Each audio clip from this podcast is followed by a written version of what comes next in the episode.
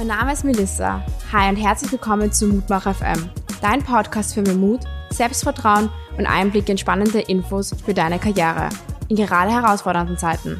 Auf Mutmach FM präsentieren wir euch regelmäßig Gespräche und persönliche Eindrücke in die Karriere unserer Gäste aus Wirtschaft, Politik und Gesellschaft. Wir sind für euch da.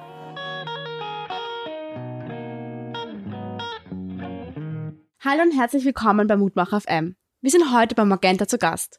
Ich darf Herr Andreas Bierwirt herzlich willkommen heißen. Freue mich, dass ihr hier seid. Herzlich willkommen bei Magenta. Freut mich sehr. Vielen Dank. Ähm, gleich zu Anfang habe ich eine Frage, eine persönliche Frage an dich. Ähm, in welchem Alter hast du das erste Mal herausgefunden, was du werden möchtest? Und was hat dich heute dazu geführt, wer du bist, also zu deinem heutigen Werdegang? Ich glaube, ich habe bis heute nicht ganz rausgefunden, was ich werden möchte. Die Dinge passieren einfach. Und tatsächlich, glaube ich, ist das Leben etwas, was, was im Flow ist, wo das Wissen, was man werden will, gut ist, um einen Zielpunkt zu haben, zu dem man geht. Aber ich relativ sicher bin, dass die meisten nie zu diesem Zielpunkt gehen, sondern ganz woanders hinkommen. Aber es ist besser, als ziellos durch die Gegend zu gehen, ein Ziel zu haben und dann einfach das Leben mal laufen lassen. Was waren Ihre bisherigen Zielpunkte im Leben? Ach, ich meine, als ich jung war, wollte ich Pilot werden. Aus meiner Leidenschaft raus. Später als ich dann mal bei einer Fluggesellschaft arbeitete in der Geschäftsführung, träumt man davon, ob man innerhalb der großen Airlines seinen beruflichen Werdegang findet. Da habe ich nie über Telekommunikation nachgedacht. Und ich habe immer gelacht, wenn mich Leute angesprochen haben, willst du zu uns wechseln in die Telekommunikation? Und das als absurde Idee gekennzeichnet. Jetzt bin ich fast zehn Jahre eigentlich in dieser Funktion. Und ich weiß nicht, wie viele Jahre es hier noch werden und was denn danach für eine Reise kommt. Ich glaube nur, es ist gut, dass man eigentlich im Kopf flexibel bleibt und einfach offen ist für Neues. Ja, sehr schön. Du hast ja schon erwähnt, dass du früh zu deiner Leidenschaft zum Fliegen gefunden hast. Wie kam es dazu und wie hast du es geschafft, Hobby ähm, und Beruf zu verbinden? Ach, man kennt das ja eigentlich als Jugendlicher, dann hat man ja so Kindheitsträume. Und so wie manche Mädchen reiten, war es bei mir das Thema Fliegerei von, von Kind an. Ich habe irgendwie als 13-Jähriger den Flugplan der Lufthansa auswendig gelernt und begonnen. das war wirklich meine gesamte Passion und mit 14 Jahren mit Segelfliegen begonnen. Und dann war das letztendlich meine Hobby, mein Hobby, wie andere quasi Sport oder Vereine machen und sowas mein Segelflugverein. Und dann habe ich das über die Jahre halt weiterentwickelt und tatsächlich, als ich schon professionell flog, auf einem der Flüge den Inhaber der Eurowings-Gruppe kennengelernt, der mich dann quasi nach der Promotion gleich in seine Firma übernommen hat. Also so fügte eins ja, dem ja. anderen. Ja, es ist schön zu sehen, dass Kindheitsträume dann irgendwie auch zum Beruf werden können. Ähm, was war denn da am Weg deine größte Challenge? Ich glaube, die größten beruflichen Herausforderungen waren immer die, wenn du mutig in neues Wasser reinspringst, wenn du merkst, du kennst dich nicht aus, was du tust und gleichzeitig fährst du ein relatives hohes persönliches Risiko. Also eine Situation war die Gründung der Germanwings am ersten Tag, wo du gar nicht weißt, kann so ein Konzept überhaupt fliegen. Ein zweites Mal war es quasi nach dem Ausscheiden bei der Auer, wo du jetzt wirklich dann da bist und denkst, wie erfinde ich mich neu? Und man hat vielleicht Verantwortung für Familie, für Kinder. Ein drittes Mal war es auch der Kauf der UPC. Entwickelt man Magenta mhm. weiter, geht man in eine neue Marke. Das sind so Momente oder auch bei der Auer die Situation, als wir quasi vor der Insolvenz standen und das Unternehmen privatisiert werden musste. Und hoffentlich findet man einen Käufer in einer Zeit, in der wir auch eine der ganz großen Krisen der letzten Jahre hatten, nämlich die Finanzkrise. Jetzt sind wir in der Corona-Krise. Also insoweit diese widrigen Rahmenbedingungen, in denen man sich manchmal befindet. Okay, ja genau. Und du hast gesagt, ähm, dass, Entschuldigung, ähm, also dass du dich neu gefunden hast im Leben, also neu finden musstest, neue Zielpunkte finden musstest. Was war dein größtes Learning? Ich glaube, ich kann nur den Tipp geben, dass man einmal sich besinnt und sagt, was kann ich eigentlich? Und häufig daraus dann quasi das Neue entwickelt. Und bei mir war es so, zum Beispiel nach dem, nach dem Ende der Auer, dass ich mir ein Buch genommen habe und mich gefragt habe, was kann ich, wen kenne ich, in welche Richtung könnte man sich entwickeln. Dann gab es zehn Richtungen und ich habe mal geguckt, welche Richtung wird's denn dann? Was kommt wo zurück? Und wie ein Angler quasi die Angeln in den Fluss ja. geworfen, mal zu schauen, wo beißt was an. Und dann ist es ja immer ein bisschen Zufall, wo was schneller ist, wo man ein besseres Gefühl hat. Und am Ende des Tages ist es häufig auch der Bauch. Manchmal ist es wichtig einfach, in welche Firma geht man, in welches Umfeld geht man, zu welchen Kollegen geht man und auch, in welcher Situation ist gerade eine Firma. Du kannst in die beste Firma gehen, wenn gerade jetzt, wie bei der Corona-Krise, das Pech da ist, ist es derzeit sicherlich in einer Hotelindustrie oder in der Luftfahrt nicht gerade lustig. Da kriegt man keinen Spaßfaktor. Und genauso kann es aber auch sein, dass gerade die Branche funktioniert, aber deine Firma keinen Erfolg hat. Und das rauszuspüren und zu sagen, wo gehe ich hin? Passen die Menschen zu mir? Am Ende des Tages ist ja nicht nur das Was entscheidend, was man tut, sondern das Wie, mit welchen Kollegen, mit welchem Team man arbeitet, aus dem man dann wirklich das Glücklichsein mit nach Hause nimmt. Das sind sehr schöne Worte, also wirklich die Selbstreflexion und das Wie und was für sich selbst herauszufinden. Ne? Ähm, wenn du heute jetzt nochmal 18 Jahre alt wärst, welchen Tipp würdest du dir selbst geben oder vielleicht deinen Kindern? Also wäre ich heute noch mal 18 ja. Jahre alt und würde genau dieselben 18 Jahre noch mal erleben, das muss man auch sagen, dann würde ich mir sicherlich den Tipp geben, dass ich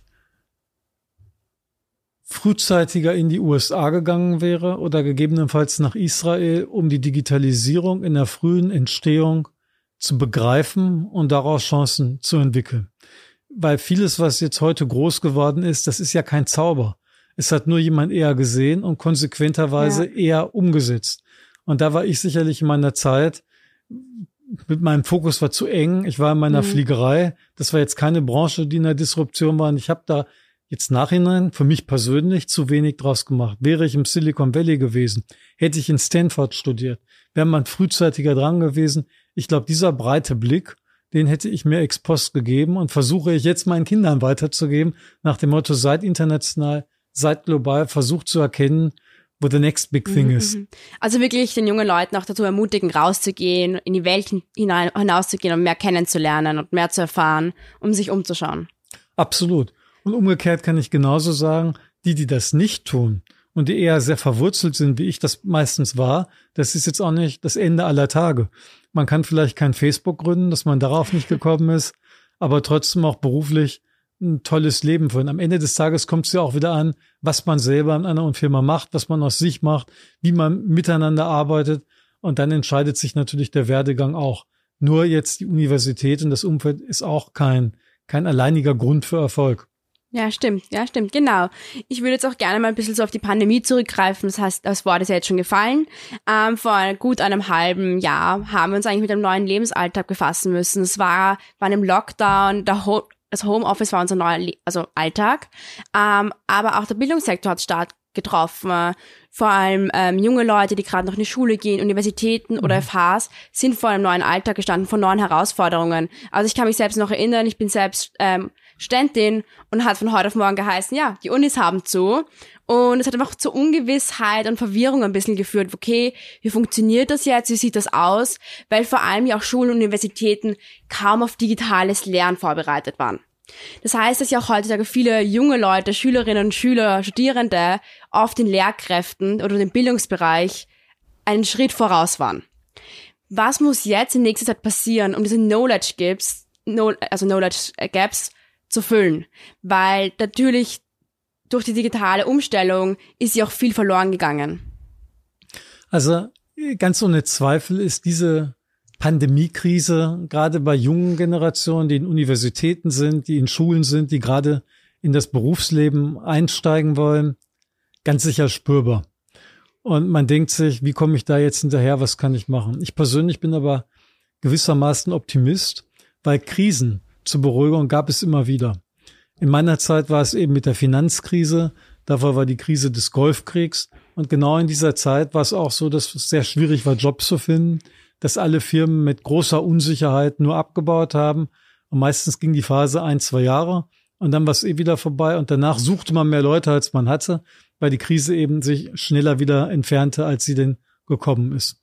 Bei dieser Krise ist halt neu, dass du es so wahnsinnig nah weil sich der Lebensalltag erinnert und weil sie so von der Art her, vom Charakteristikum anders ist als alles, was wir gehabt haben, dass wir alle so ein bisschen Sorge und Ängste entwickeln, wie man damit umgehen kann.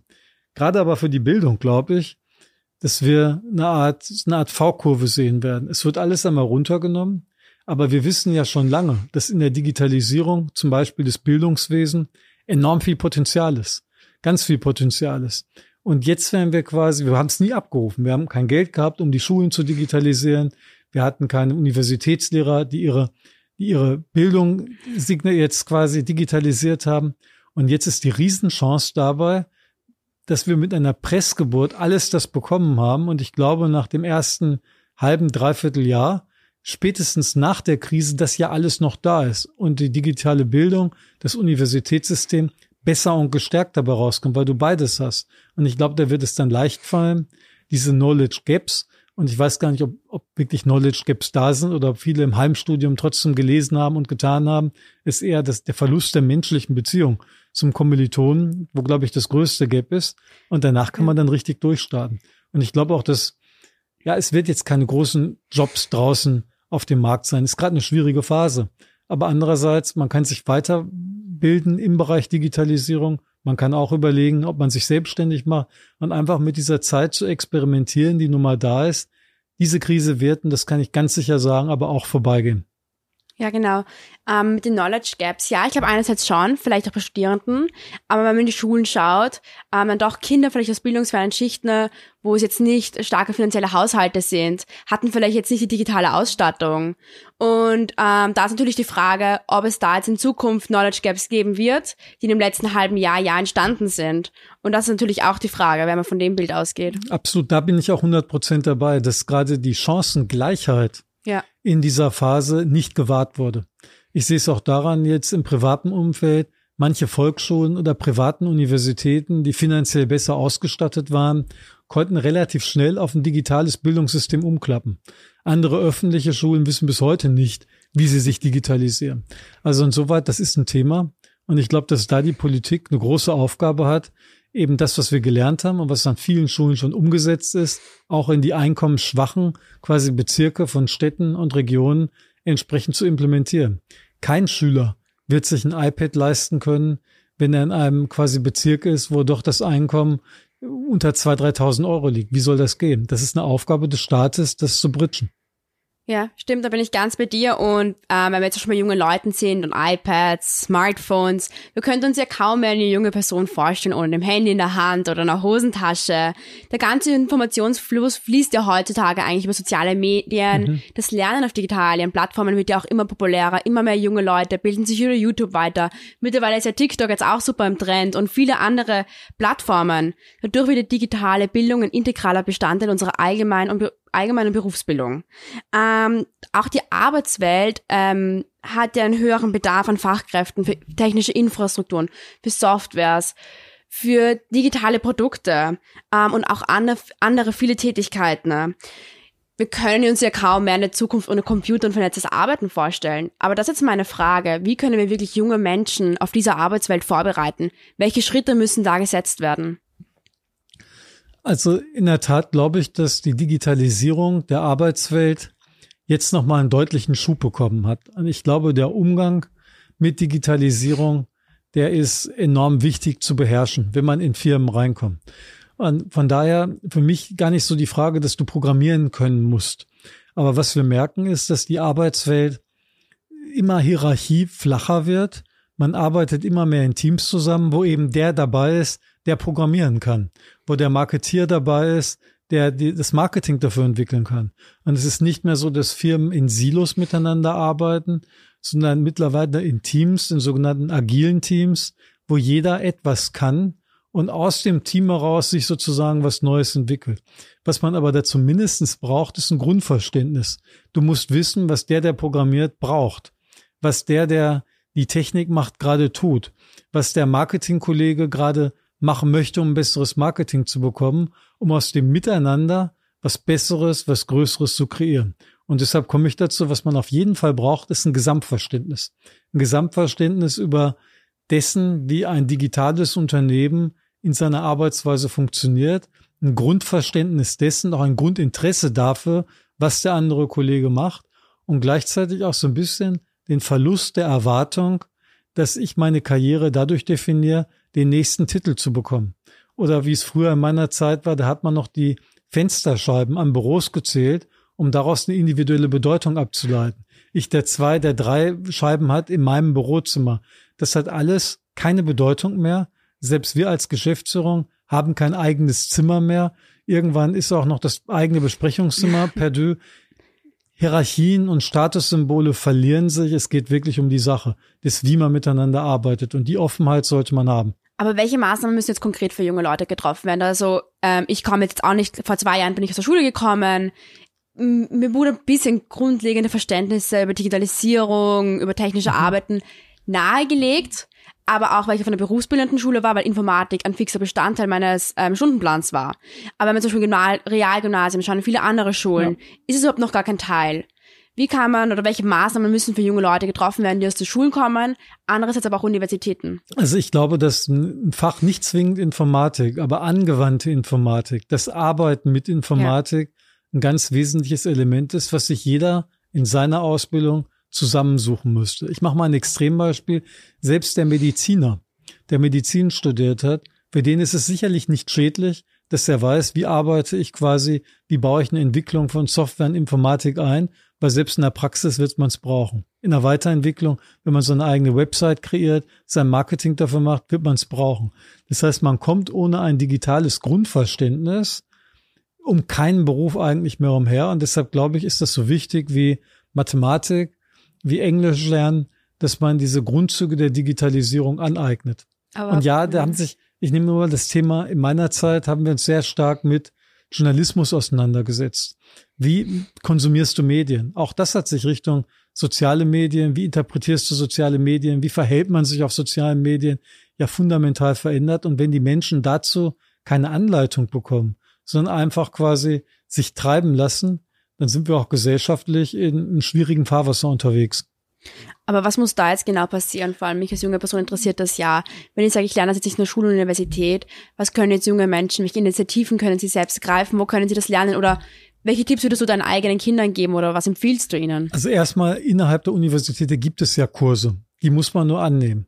Wenn es aber Universitäten gibt oder man keine Möglichkeit hat, finde ich, dass man sich mit Kommilitonen Projekte sucht und sagt, wir versuchen jetzt mal eine Idee zu entwickeln. Wir versuchen jetzt mal unser eigenes Unternehmen zu entwickeln, um mal zu probieren, wie fühlt sich das an. Gar nicht so sehr, dass das Unternehmen auch einen Erfolg hat. Bei manchen ist es dann der Fall, eh super.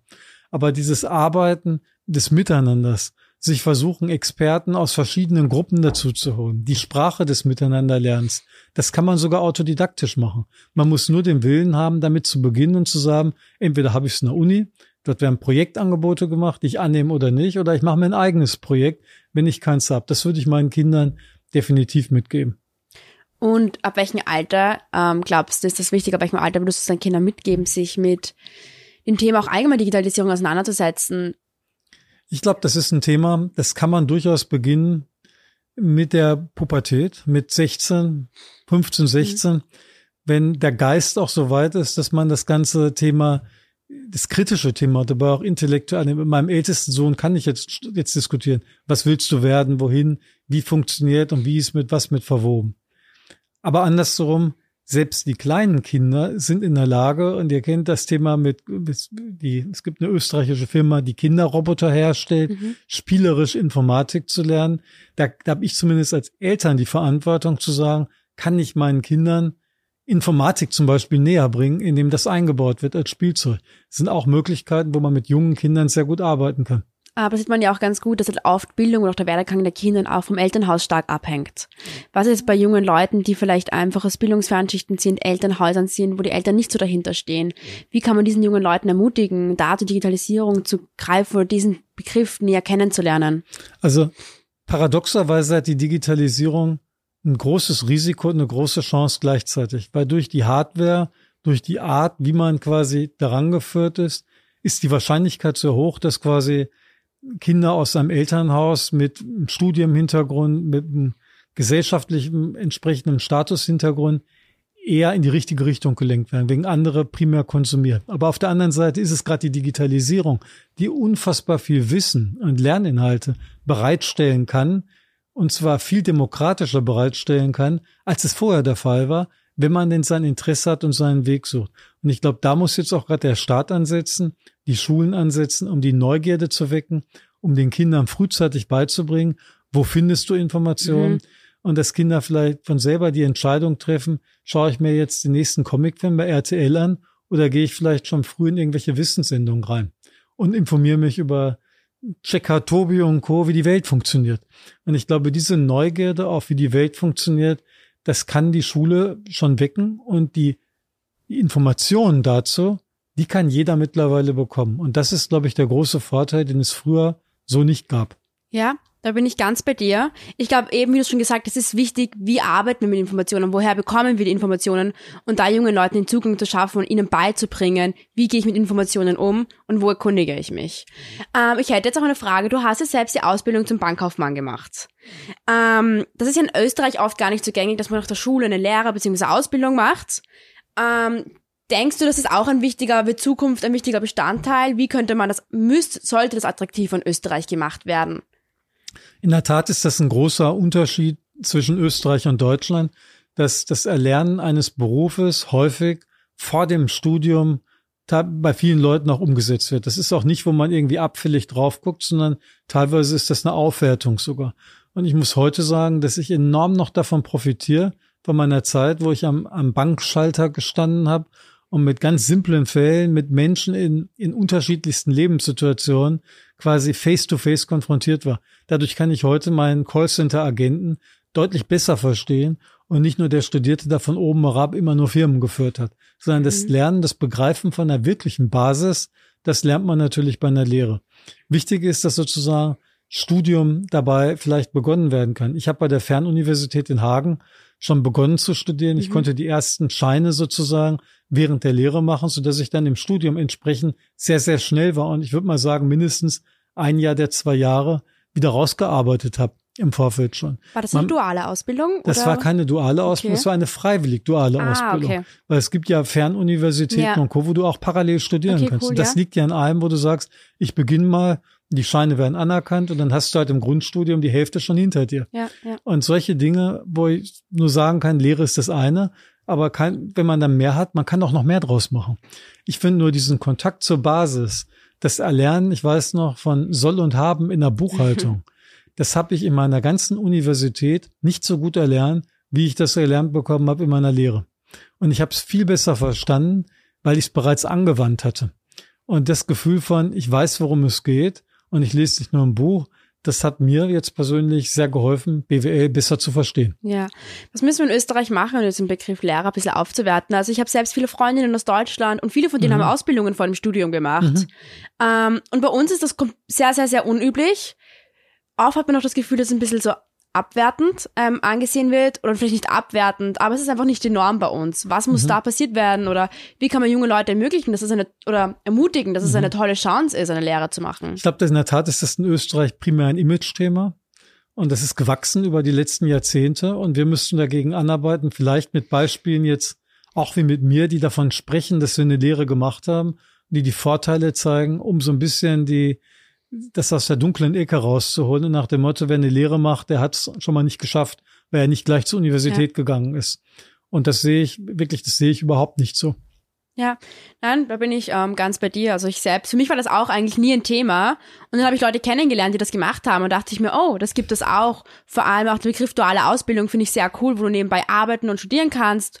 Ähm, und das finde ich sehr schade, dass das in Österreich noch gar nicht so etabliert ist. Würdest du diesen Weg auch deinen eigenen Kindern nahelegen, wenn sie aus der Schule draußen sind ähm, oder vielleicht schon sind, eine Lehre, eine Ausbildung zu machen oder direkt in die Universität zu gehen? Also ich würde es empfehlen, aber ich glaube dazu, das gibt es gibt noch eine Alternative dazu. Und das ist genau das, was ich meinte, was ich vielleicht anders gemacht mhm. hätte. Mhm. Ich hätte wahrscheinlich die Zeit meiner Lehre und die Zeit meiner Promotion, da bin ich mir auch nicht mehr so sicher, ob ja. das unbedingt so sinnvoll investiert war, wirklich nutzen sollen, um ins Ausland zu gehen. Um vielleicht im Startup-Bereich meine eigene Firma mal zu probieren, um mal zu schauen, statt Lehre, wie arbeite ich an mir selbst mit meiner Firma, weil da lernst du auch Dinge wie bei der Lehre, nämlich wie man seinen ersten Kredit bekommt, wie man sein erstes Geld bekommt, wie eine Firma aufgebaut wird. Und ich glaube, dass das ein, ein absolut gleichwertiger Ersatz ist. Ich würde aber definitiv nicht empfehlen, gleich zu sagen, ich gehe in die private Universität, ich beginne danach bei mhm. McKinsey und glaube danach zu wissen, wie die Welt funktioniert. Ja. Da glaube ich, da geht deutlich mehr. Ja, sehr schön zu hören. Also ich studiere ja auch, aber nebenbei habe ich zum Beispiel auch gerade mein eigenes Startup gegründet. Ähm, und es ist auch schön auch zu hören von dir, dass du das deinen Kindern auch nahelegen würdest oder auch empfehlen würdest, sich selbst einmal da auszuprobieren, in die Startup-Szene hineinzuschauen, in das Entrepreneurial einfach hineinzuschauen, um da Erfahrungen zu sammeln. Ist es sehr mutmachend, ähm, auch für junge Leute, die vielleicht nicht die Norm eingeschlagen haben. Ja, was das ist jetzt auch, da hilft jetzt auch wieder die Corona-Krise gewissermaßen weil die macht nicht nur Mut, sowas mal zu probieren, sondern es ist vielleicht auch phasenweise gerade jetzt die einzige Möglichkeit, um was aus sich zu machen und sich mal an sich selbst zu probieren und zu sehen, was geht. Vielleicht kann man ja Produkte für die Digitalisierung ja. der Schulen bauen. Ihr seht ja, das ist ja das Gute, wer mit wachen Augen durchs Leben geht. Und das ist, glaube ich, entscheidend, dass die Augen wach bleiben und sehen, wo fehlt's an was. Und da reinzugehen und sagen, ich habe eine Idee und daraus was zu machen. Das ist meistens der erste Baustein, mit dem alles beginnt. Gilt übrigens auch wieder für die Situation, wenn du in einer Firma arbeitest. Ich mache auch nichts anderes, als wach zu bleiben und zu gucken, wo ist die nächste Chance, wo ist die nächste Bedrohung. Der Unterschied ist, die einen tun, die anderen tun nicht. Ja. Die einen beobachten nur und handeln nicht. Und wenn du in einer Firma deinen Weg machen willst, kommst du um das Tun nicht herum. Ja, nein, das finde ich sehr, sehr schöne Worte und auch sehr mutmachend. Ich finde, oft kommen wir aus der Schule heraus, ich, auch wenn ich selbst, bin ja auch noch sehr jung und mit vielen Freundinnen und Freunden rede, die haben alle immer diesen sehr traditionellen, strukturierten Weg im Kopf. Und ist ja auch schön gut, aber uns wird nie beigebracht, dass es auch einen anderen Weg gibt, dass wir was anderes einschlagen können. Die wenigsten probieren das aus und ich finde es gerade sehr, sehr schön, dass im Gespräch das so hervorkommt und hoffe auch, dass es viele junge Leute mitnehmen können, rauszugehen und Neues zu probieren. Ähm, und wenn wir über Ausbildungsmöglichkeiten. Wenn ich da noch mal kurz ja, was klar. zu sagen darf bei den meisten Firmen, die gegründet worden sind, die groß sind, die wurden zu einem anderen Zweck gegründet, als das dessen, was hinterher der große Erfolg war. Wenn du in den Beruf einsteigst, hast du Ziele und 30 Jahre später endest du ganz woanders. In Wirklichkeit ist das ja zu Beginn ein Ziel zu haben, für das man rudert und wach zu bleiben, wo man dann an den Kreuzungen mal links abbiegt, mal rechts abbiegt um halt die großmögliche Dynamik im Leben, in der Entwicklung zu halten. Und dann ist das Ganze ein Flow. Und du wunderst dich später, wenn man dann 50 wird oder älter, was man aus seinem Leben gemacht hat. Es sind die Zufälle, die man mitnehmen muss.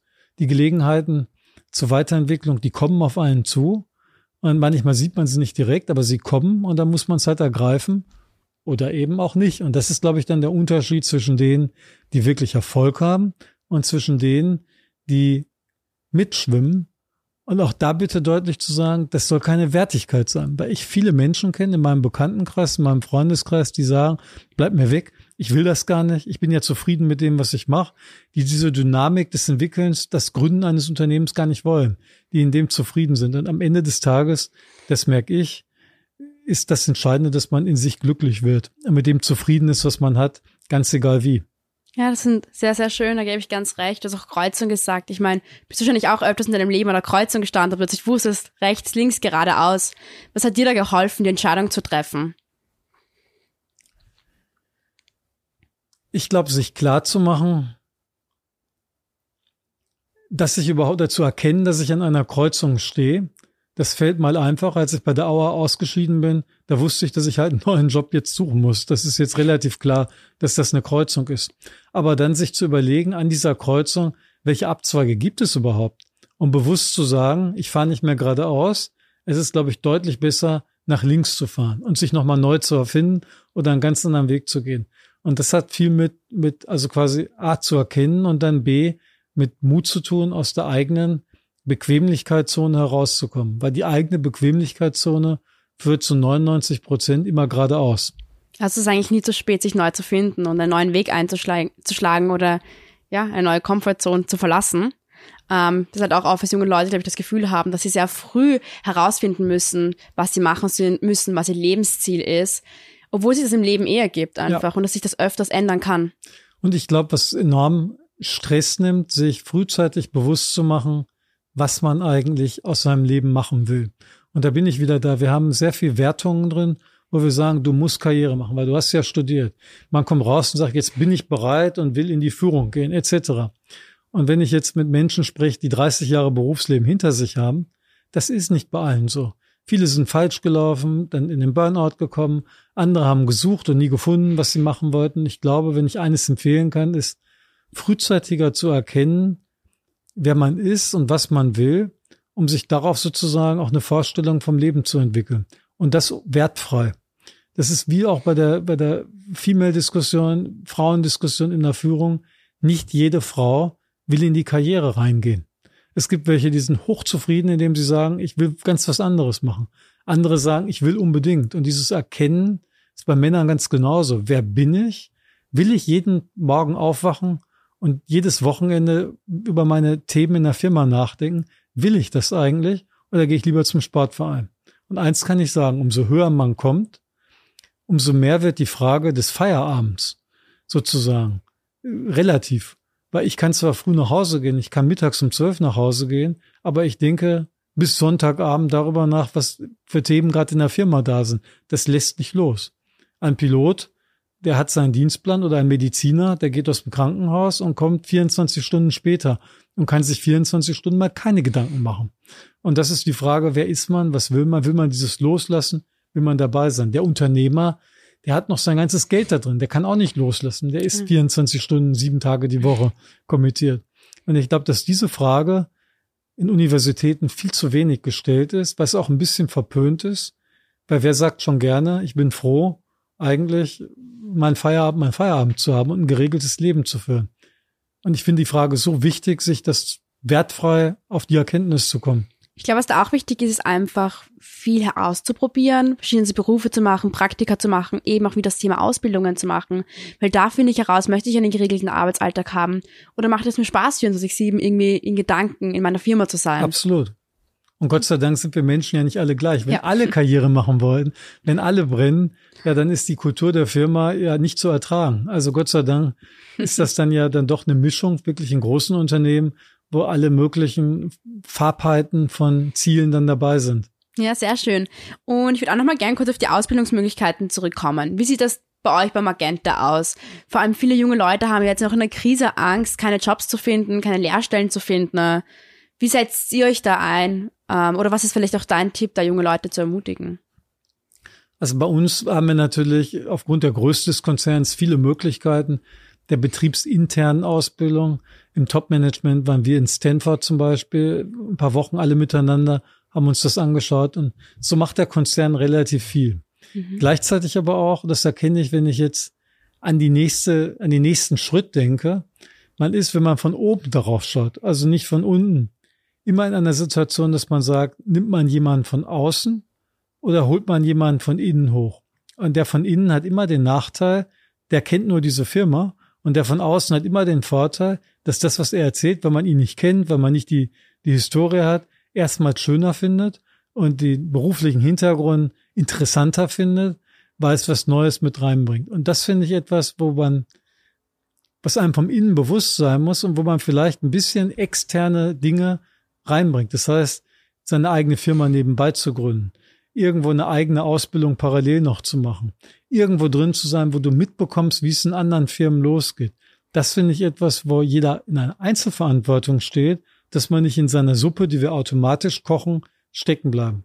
Natürlich bieten wir als Unternehmen vieles an, aber ich glaube, so ein bisschen Eigeninitiativ, das zu ergänzen, ist, ist sehr, sehr wichtig. Weil sonst im entscheidenden Moment entscheidet man sich dann doch für den externen Kandidaten und der Kollege oder die Kollegin wundert sich und sagt, wieso hat man denn jemanden geholt von außen? Mhm, mh, ja, da gebe ich dir ganz recht.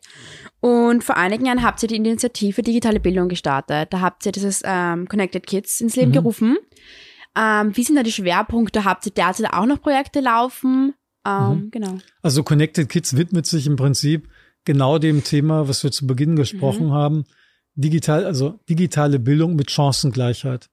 Wobei wir begonnen haben zu einer Zeit vor Corona, da waren wir noch, bitte liebe Schule, verstehe, dass Digitalisierung des Bildungswesens überhaupt ein Thema ist. Liebe Politik, bitte verstehe, dass der Einsatz von iPads und von anderen digitalen Lerninhalten für die Schule vom Vorteil ist und investiere Geld da rein. Da waren wir noch in der Aufklärung. Auch da wurden wir von Corona überholt. Und jetzt geht es uns nach vorne auch darum zu sagen, wir müssen in allen Schulen das haben. Und es kann nicht sein, dass du in in den reichen Schulen quasi im 19. Bezirk die beste digitale Bildung hast und dann in Simmering wird es dann schwierig. Das darf nicht sein. Und welche Initiative habt ihr dazu laufen oder was habt ihr jetzt genau in der, Pand habt ihr in der Pandemie dazu etwas gemacht an Schulen? Also vorher sind wir erstmal zur Aufklärung in die Schulen reingegangen. Wir haben mhm. ich habe nicht mehr die Zahl, aber einige tausend Schüler und einige, ich glaube mittlerweile über tausend Lehrer ausgebildet mit digitalen Lerninhalten. Mhm. Vielleicht hat es ja dann in der Corona-Zeit geholfen, dass die Lehrer schon sich auskannten und wussten, was sie zu tun hatten. Und jetzt sind wir dabei, wirklich zu überlegen, wie können wir unser Geld, unser soziales Engagement auch in strukturschwache jetzt Regionen hineinlegen. War der Fokus da eher auf ähm, Volksschulen und Unterstufen oder auch ähm, höhere bildende Schulen? Sowohl als auch. Also wirklich flächendeckend ja. da. Okay, sehr cool. Und Aber wir haben Kindergarten sogar begonnen. Kindergarten also sogar. Wie hat es da begonnen? Na, auch da gibt es ja Möglichkeiten. Und wir kennen das bei den kleinen Kindern.